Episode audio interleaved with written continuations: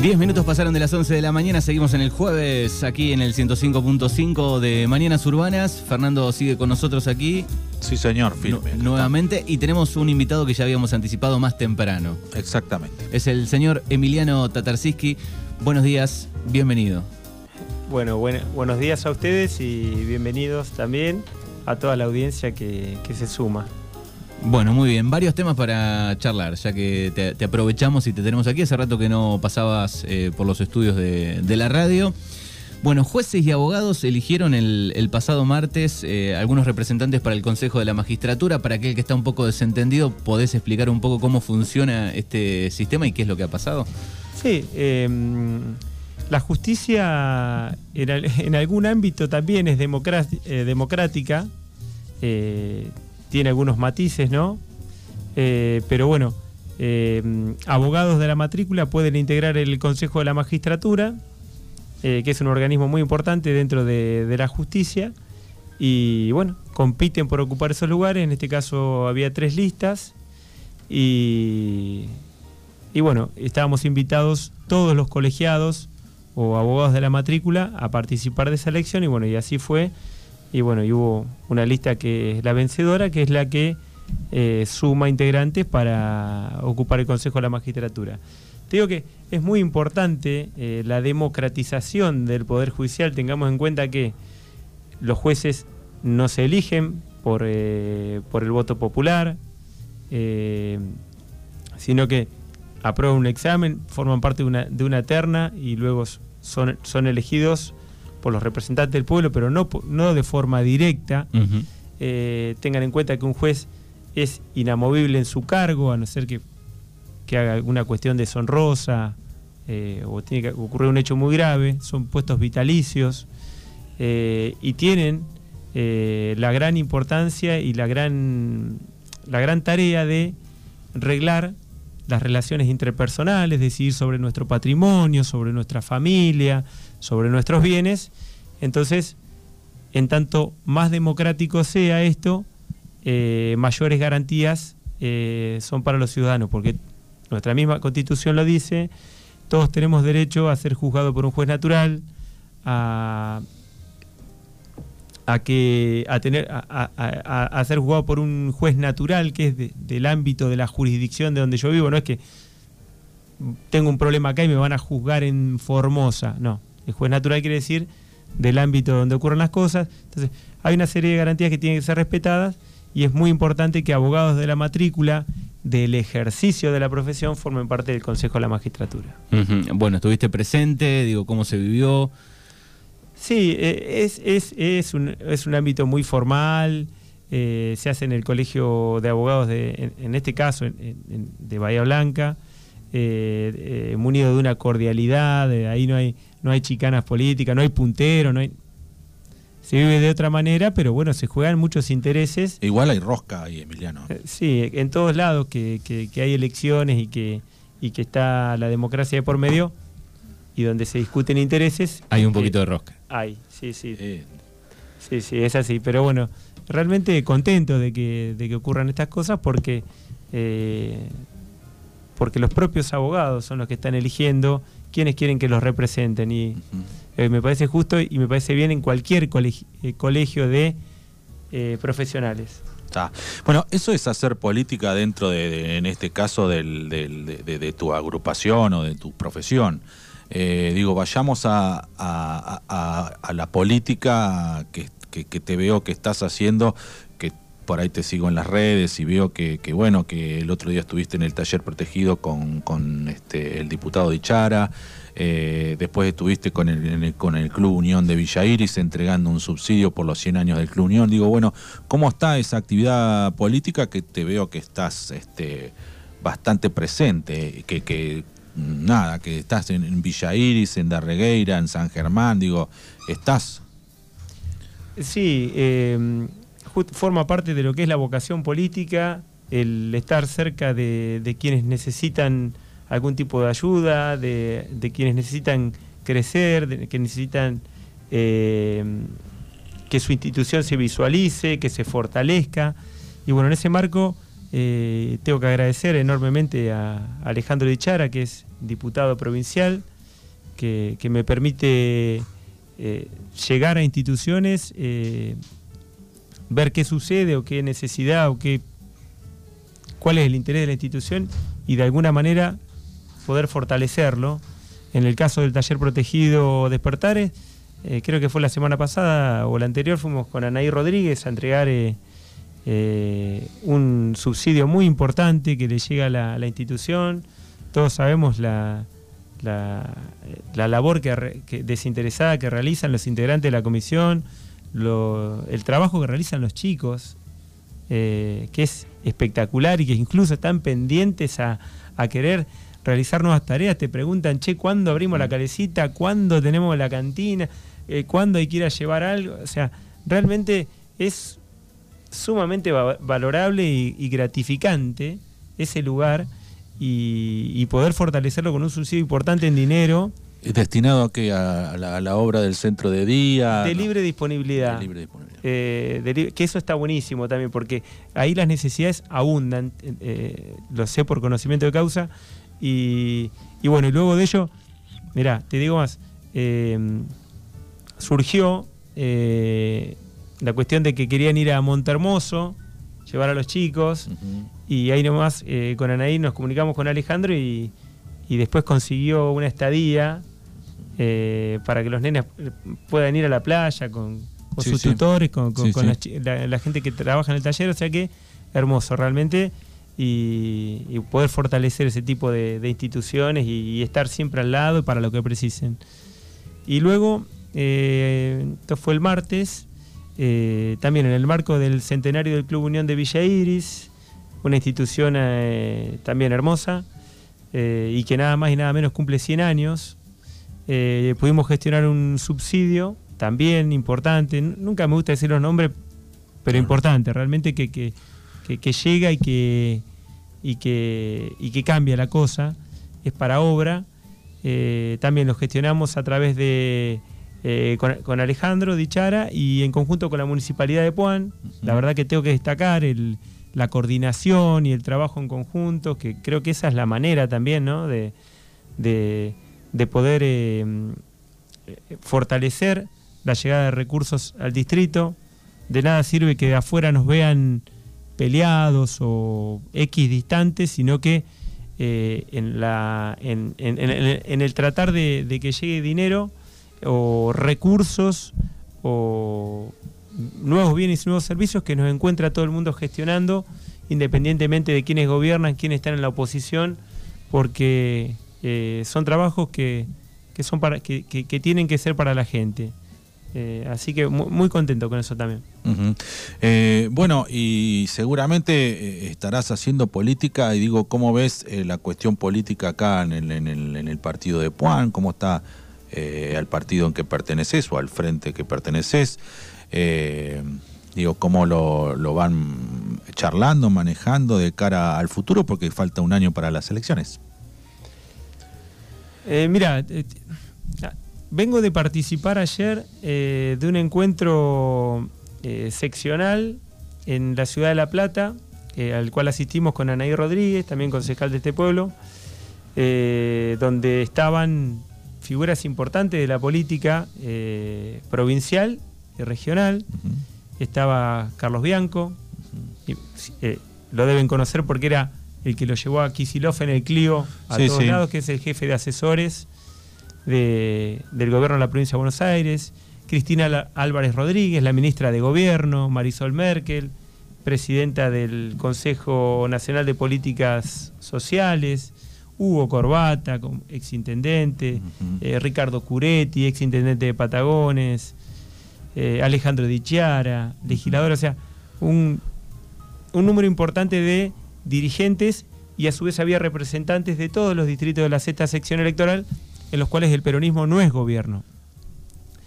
Y realmente eh, Carlos Bianco, con quien tengo el mayor de los respetos, decía, el otro día fui a la Plaza de Mayo por el Día de la Lealtad y me vine medio desahuciado, como que había cuatro actos, como que no estaba la mística o falta, nos está faltando algo dentro del peronismo como para, para recobrar ese, esa militancia que nosotros tenemos, esa cercanía a la gente. Eh, no sé si serán estos años de pandemia que ha aplacado eso o, somos nosotros como gobierno, pero bueno, tenemos que recobrar un montón de, cuestiones en el peronismo que nos acerquen a la gente. Eh, somos un partido de gobierno, un partido que ha generado muchísimas iniciativas que han mejorado la calidad de la vida de las personas del país. Eh, somos una coalición de gobierno, está el Frente Renovador, está el Frente de Todo, está la Cámpora, están los movimientos sociales. Tenemos que poner, empezar a ponernos más de acuerdo entre nosotros para fortalecer una idea de país, una idea de provincia, una idea de localidad. O sea, lo veo como que eh, estamos empezando a, necesitar un poco más de juntarnos, un poco más de amalgamarnos, un poco más de, discutir cuestiones que son tontas para nosotros, de este no me gusta o este es este, sino que por delante tiene que estar el proyecto, por delante tiene que estar la gente, eh, sin ningún tipo de ambiciones personales, ni ningún tipo de... Eh, yo creo que, se va a lograr. Te vuelvo a decir, somos un partido de gobierno y que lo que menos queremos es obviamente ni perder la provincia ni la nación. Y en el caso del distrito de Puan queremos ganar el distrito de Puan porque sabemos lo que queremos hacer, porque estamos preparados y porque podemos convivir con los otros también. Eh, lo veo así. Eh, ves como que, bueno, eh, hay que juntar un poco las partes y, ver qué, proyecto se hace, ¿no? Que, bueno, eh, eso depende de, un montón de factores en el camino. Es, ¿Vos lo ves difícil o lo ves...? No, no, y, te digo que en la, en la coyuntura que, en la cual estamos, atravesados por problemas inflacionarios, salimos de un problema de pandemia, un problema exterior que es una guerra que nos complica la comercialización. Eh, tenemos que, salir, eh, la única forma de salir es a través del trabajo. No hay otra. Somos un país que produce 400 millones eh, de alimentos para 400 millones de personas, tenemos un 50% de pobres, tenemos industria con capacidad ociosa, eh, tenemos que empezar a, sumar las potencialidades que tenemos, que son muchísimas, porque el día que nosotros sepamos explotar eso y tengamos consenso político entre todos, no solamente los peronistas, sino los del centro, los del medio, con los de Milei, con los de Per, con los de Massa, con los de Macri, con los de Bullrich, con la izquierda, empecemos a generar consensos de verdad y sostenerlos en el tiempo, esto se arregla enseguida. ¿Por qué? Porque tenemos los commodities, tenemos el trigo, tenemos la soja, tenemos el gas, tenemos el gasoducto que llega hasta Saliqueló, tenemos la pesca, tenemos los ríos, tenemos los recursos naturales. ¿Y quién se los lleva? Pero no tenemos los dólares. ¿Para qué? Para pagar. Y el otro problema que tenemos es que somos un país sumamente... Eh, somos el granero, seguimos siendo el granero del mundo, cuando tendríamos que ser el granero industrial del mundo hay que industrializar la ruralidad, hay que, hay que nos tenemos que industrializar así como hizo Brasil, porque exportando granos o exportando carne así como sale de acá.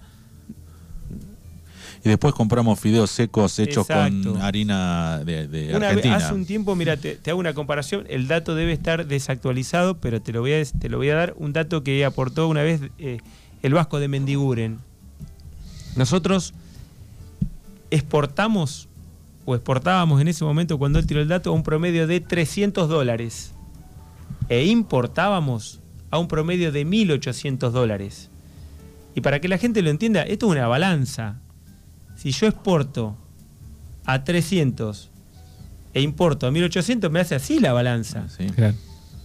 Entonces, esto es, es, así. Entonces, son cuestiones que tenemos que resolver y, y creo que una vez que, las resolvamos... Bueno, pero para resolver eso eh, hay que tocar intereses. Sí, y tenemos que animarnos a algunas cosas en este país, que pareciera que son mala palabra.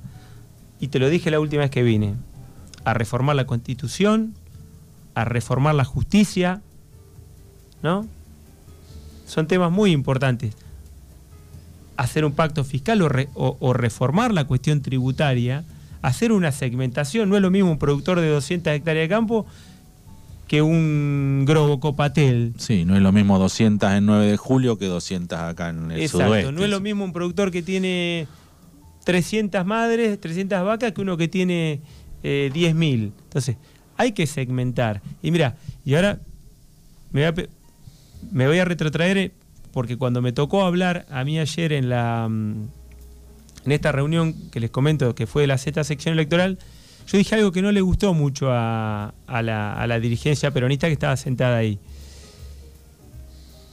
¿Qué pasó? O vimos hace poco, eh, ocurrió lo del dólar soja. ¿Qué pasaba? Un montón de, de acopiadores tenían eh, guardados y no querían liquidar soja. ¿Cómo se resolvió? Bueno, pongámonos de acuerdo en el precio y tienen un tiempo para liquidar. ¿Y qué pasó? El Estado se llenó de dólares. ¿Por qué?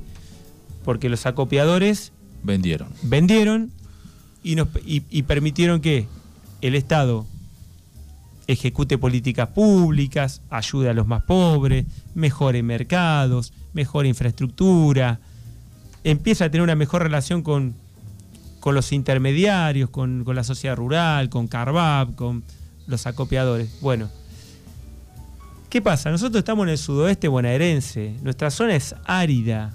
¿Qué producimos acá?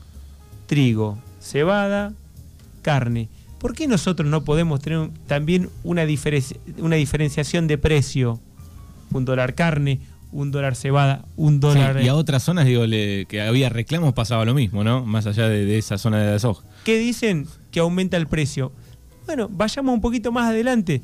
Si una de las consecuencias de aumentar el precio eh, eh, al cual vamos a pagar la tonelada de trigo, de cebada o de carne, eh, es que aumente el precio, en el caso de la carne fácil, hay un montón de cortes que, son los que comemos nosotros que no se exportan. Mm.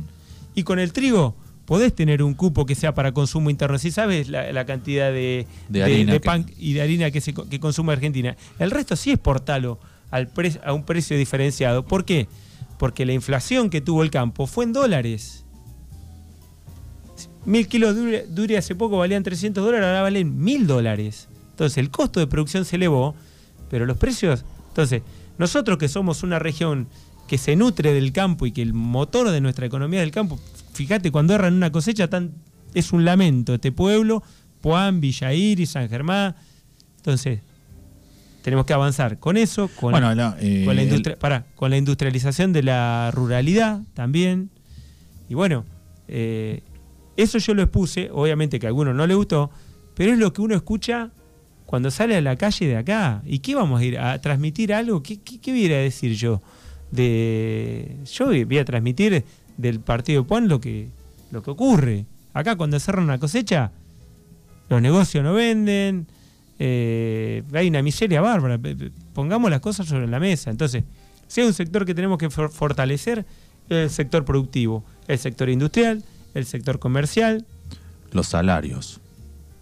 Y va de mano con, las, con los salarios de los trabajadores, totalmente, pero con todos sentados. Salario, jubilaciones, y eso también te empuja a un pueblo. Otra cosa, yo hice dos intervenciones. Eh, una fue esa. Y la otra fue la de eh, la necesidad de contar con la nueva moratoria previsional. ¿Por qué? Hoy de cada 10 mujeres que, van a, que cumplen 60 años que se quieren jubilar, 7 no se pueden jubilar.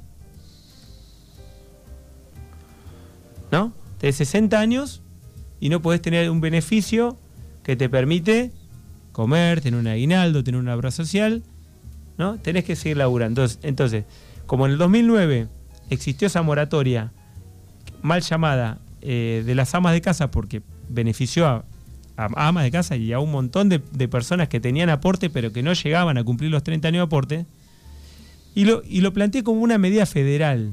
¿Por qué? Porque abarca todo el territorio nacional. No es que pasan de Regueira que 7 de cada 10 mujeres no se pueden jubilar porque no tienen los aportes. Pasa en toda, en toda la nación. Todo el país.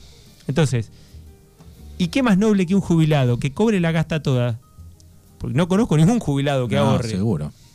eso va al mercado, a la verdulería, a la cooperativa. Al a los, kiosco, a los nietos. Sí, sí, mueve el engranaje. Bueno, entonces la economía. es dotar de recursos a pueblos como el nuestro. Sí. Entonces, son cuestiones que, que hay que resolverlas con una mirada totalmente inclusiva, de, de ampliar derechos, eh, de, de- de- de que la gente pueda estar un poco mejor, porque con una mano en el corazón no está bien la cosa. Vamos a terminar con una, una inflación del 100%. Y realmente necesitamos hace- hacer frente a ese flagelo que genera todos los días nuevos pobres, nuevos desplazados. Que son los que más sufren. Totalmente.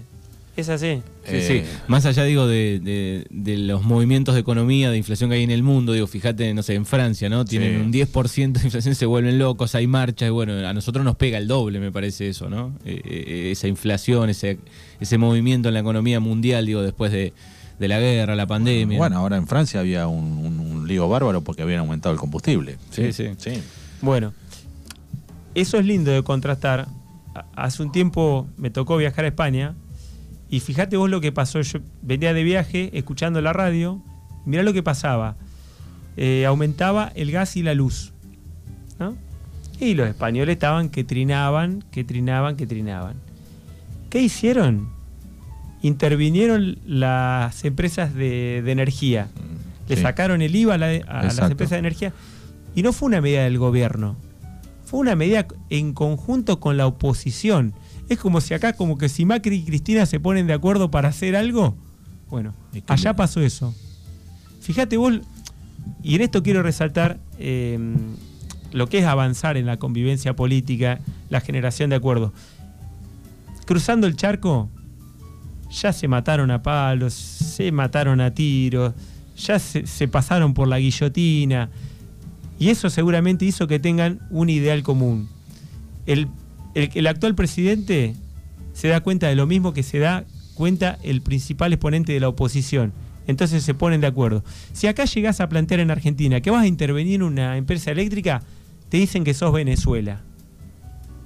Cuando justamente estás protegiendo el salario de los trabajadores, de los más humildes. Entonces, también es una exigencia que habría que hacerle a la dirigencia actual argentina, porque no somos perros y gatos, no somos tipos que se suben arriba de un ring de boxeo y a- eh, eh, gana el que más piña le pega al otro. Acá realmente tiene que haber un- un- una forma de consenso político. La sociedad misma tendría que exigir eso. Se tendría que terminar esos problemas como esos programas como intratables donde van dos políticos y se dicen cualquier cosa, están a, las a punto de tirarse con algo y si tienen un arma se cagan un tiro, ¿viste? Basta de eso. Sí, sí. Basta. Tiene que ser con respeto, tiene que ser con debate de ideas, de puntos de encuentro. Eh, por eso a mí me gustó mucho la gestión, lo resalto de vuelta, que hicimos en conjunto con la municipalidad y con Alejandro Ichara para que el Club Unión tenga un subsidio importantísimo en su centenario. ¿Por qué? Porque de pensar distinto pudimos hacer algo juntos. Y es la manera, realmente es la manera. No, no hay otra. Sí, sí. Y sobre, sobre ese consenso digo, bueno, por lo menos después en algunos tipos de política, obviamente cada uno va a pensar diferente, pero digo, si- lograr esos 20 puntos, 20 ítems, no sé, ¿no? 30, que todos se pongan de acuerdo, digo, pero qué difícil. Lo- lo- eh, está un poco lejano igual si lo analizás, si lo ves. No sé si está tan cerca. Sí, y tampoco, eh, o sea, en algunos puntos se ponen de acuerdo, pero también en otros eh, juntar a los republicanos y a los demócratas en Estados Unidos es difícil, Claro. es difícil. Sí. Sí, bueno, pero en Estados Unidos, que es otro caso paradigmático, vos eh, los podés poner o no de acuerdo, pero cuando agarran el gobierno, hacen más o menos lo mismo. ¿Te diste cuenta? sí, sí. Pensando son- en la gente, en el Ha- trabajador. Hacen lo en- mismo. Fíjate que su país crece, que siguen siendo industriales, que siguen ampliando mercados, que tienen poca inflación, que tienen acceso al crédito, que tienen casi pleno empleo. Pasan los demócratas y pasan los republicanos. Se pueden decir cualquier cosa en la campaña política, pero terminan Hasta haciendo pueden asaltar el Capitolio. pero terminan haciendo lo mismo. O sea, saben lo que tienen que hacer. El problema nuestro en Argentina es que cuando cambia el presidente o cambia el gobernador, Yo creo que también saben lo que quieren no, hacer. vienen a destruir todo lo que hizo el otro. Está No, todo eh, mal lo que Vienen a otro. hacer algunos sus negocios, o sea, Bueno, hay, una... no es así, Bueno, ¿no? ya más vale que no es así. Y creo Pero- que la sociedad tendría que reclamar eso. la sociedad en su conjunto. Lo que pasa que, bueno, estamos. Está tan naturalizado todo, es como en la regueira, está tan naturalizada las cosas que están mal, que nadie se sorprende. ¿Qué está mal en Darregueira? No, no vengo a hablar de Darreira puntualmente, pero eh, todo el mundo sabe las falencias que hay en el pueblo, que son las mismas que están en Puan, Es que ya se olvidaron. que son las mismas que están en Darreira. Pero la gente las naturaliza de tal manera que le parece que, que es así. Y no es así. Una comunidad ti- co- tiene que convivir de otra manera, tiene que, tiene que relacionarse de otra manera, tiene que tener otro tipo de servicios, otro tipo de atractivos, tiene que estar de punta en blanco, tiene que contar con acceso a bienes y servicios, con alternativas culturales, con poder mostrar lo que hacemos desde lo productivo, de lo cultural, desde en nuestra educación, con nuestros jóvenes. O sea, tiene que haber otra cosa. No nos podemos naturalizar a, esta chateza eh, donde está todo bien. No, no está todo bien. Tenemos que romper ese frasco y pensar una ciudad distinta para nosotros, un partido de Puan distinto para nosotros, mucho más relacionado con la nación, con la provincia, planteando obras de verdad que nos cambien la vida, eh, llevar servicios, cloacas, agua, gas, ampliar barrios, que la gente tenga acceso a la vivienda, que los pibes tengan acceso a poderse a estudiar la carrera que quieren y tener una oferta para que vuelvan. Bueno, ayer justamente hablábamos aquí en Mañanas Urbanas con eh, una integrante de la fábrica eh, Gente de la Pampa. eh, Lágrima del Sol, de la, la- aceitera de Catriló. Claro, de Catriló. que 220 empleados tienen. eh, 5.000 habitantes tiene 5.000 Catriló. habitantes. haciendo mayonesa. Sí, mayonesa y aceite. Aceite ¿Viste? y, y trabajan todo el tiempo para que se vaya a estudiar un chico, pero vuelva y, y trabaje en la Claro, empresa. pues necesitan ingenieros, necesitan continuamente. Entonces, ellos lo que más quieren es que los chicos vuelvan eh, y se queden en el pueblo. Sí, realmente es interesante. Pero bueno, este, digo, se pueden hacer cosas. se pueden hacer cosas y, y tiene que venir también de la mano de los privados. Eh, ¿Y cómo haces vos para que un privado invierta, lleve adelante un Y lo proyecto? tenés que incentivar. Lo tenés que incentivar a través de dónde. De- la primera puerta que tiene que tocar es la de la municipalidad. Ahí es donde está, tiene que estar la llave o el contacto más arriba, en el medio, donde sea, para poder desarrollar proyectos. Y no te digo de tener 200 empleados como esta fábrica que me estás contando. Juntar de a 5, de a 10, de a 20. Ojalá tengamos una empresa, no sé, como tiene Puan en Maltería, que tiene 200 empleados. Ojalá.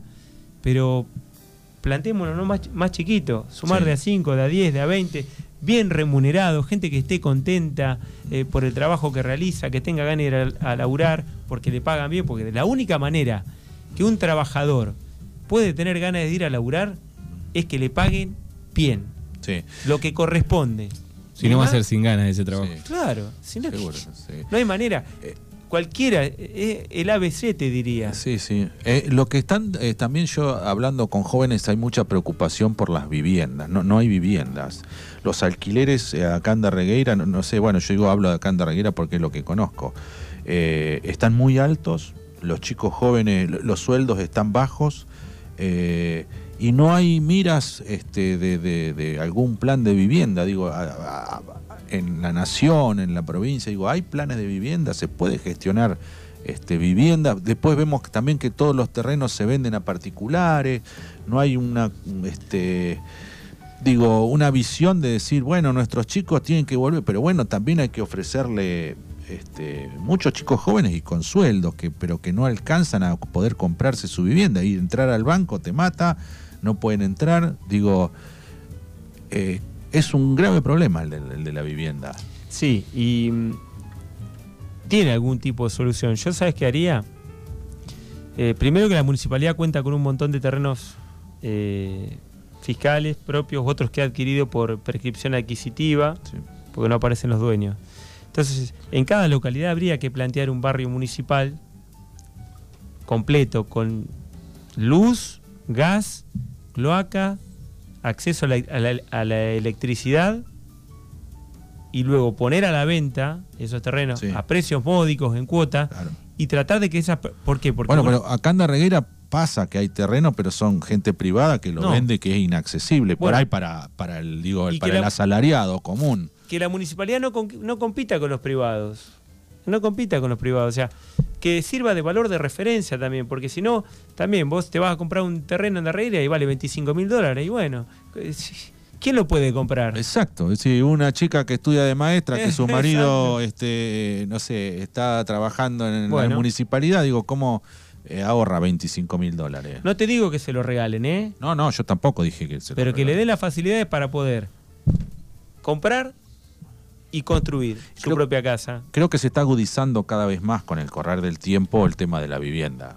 Sí, eh, no es, pero es, es el anhelo de cualquier ser humano, tener un, techo donde vivir, donde criar a sus hijos, donde desarrollar su vida. Y te digo que con poquito lo haces. Hay que tener una planificación, un programa de tierras y, y, luego de acceso a materiales que con el presupuesto municipal, incluso con gestiones, lo que pasa es que hay que empezar a hacerlo.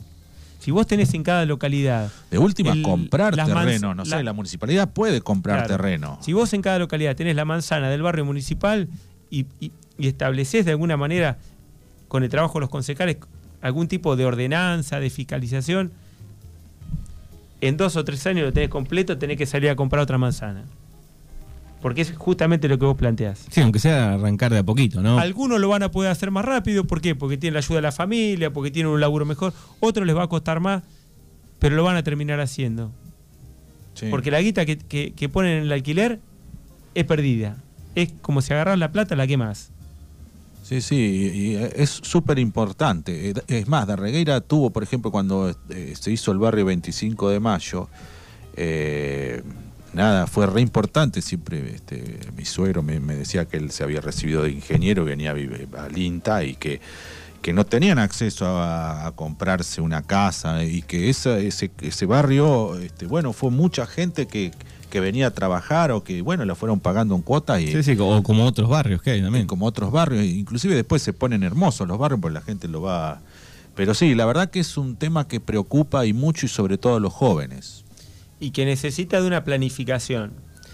Eh, por eso la municipalidad tiene equipo técnico, tiene arquitectos, tiene ingenieros que pueden, eh, es, definir los lugares que no son inundables, que son propensos para, para la vida de una persona.